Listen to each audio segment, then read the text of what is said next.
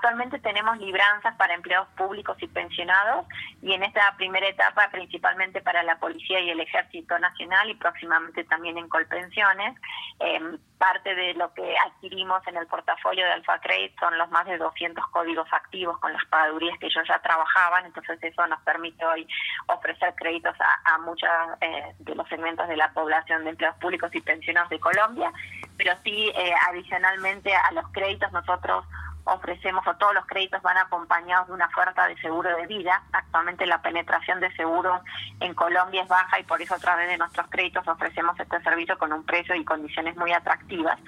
Eh, y sí estamos planeando en el mediano plazo eh, sumar otras ofertas de producto como adelantos de salario préstamos fuera de la nómina, pero actualmente estamos enfocados en los préstamos de libranza. ¿Y, ¿Y el público objetivo también puede variar en ese mediano plazo? Sí, actualmente, como mencionaba, vamos a empleados públicos y pensionados, pero la idea futura es también abrirlos a empleados de empresas privadas, que obviamente los riesgos son diferentes porque el descuento de la nómina eh, no está regulado como en la libranza, digamos, de empleados públicos, pero sí, la idea es eh, expandirnos al resto de la población en Colombia.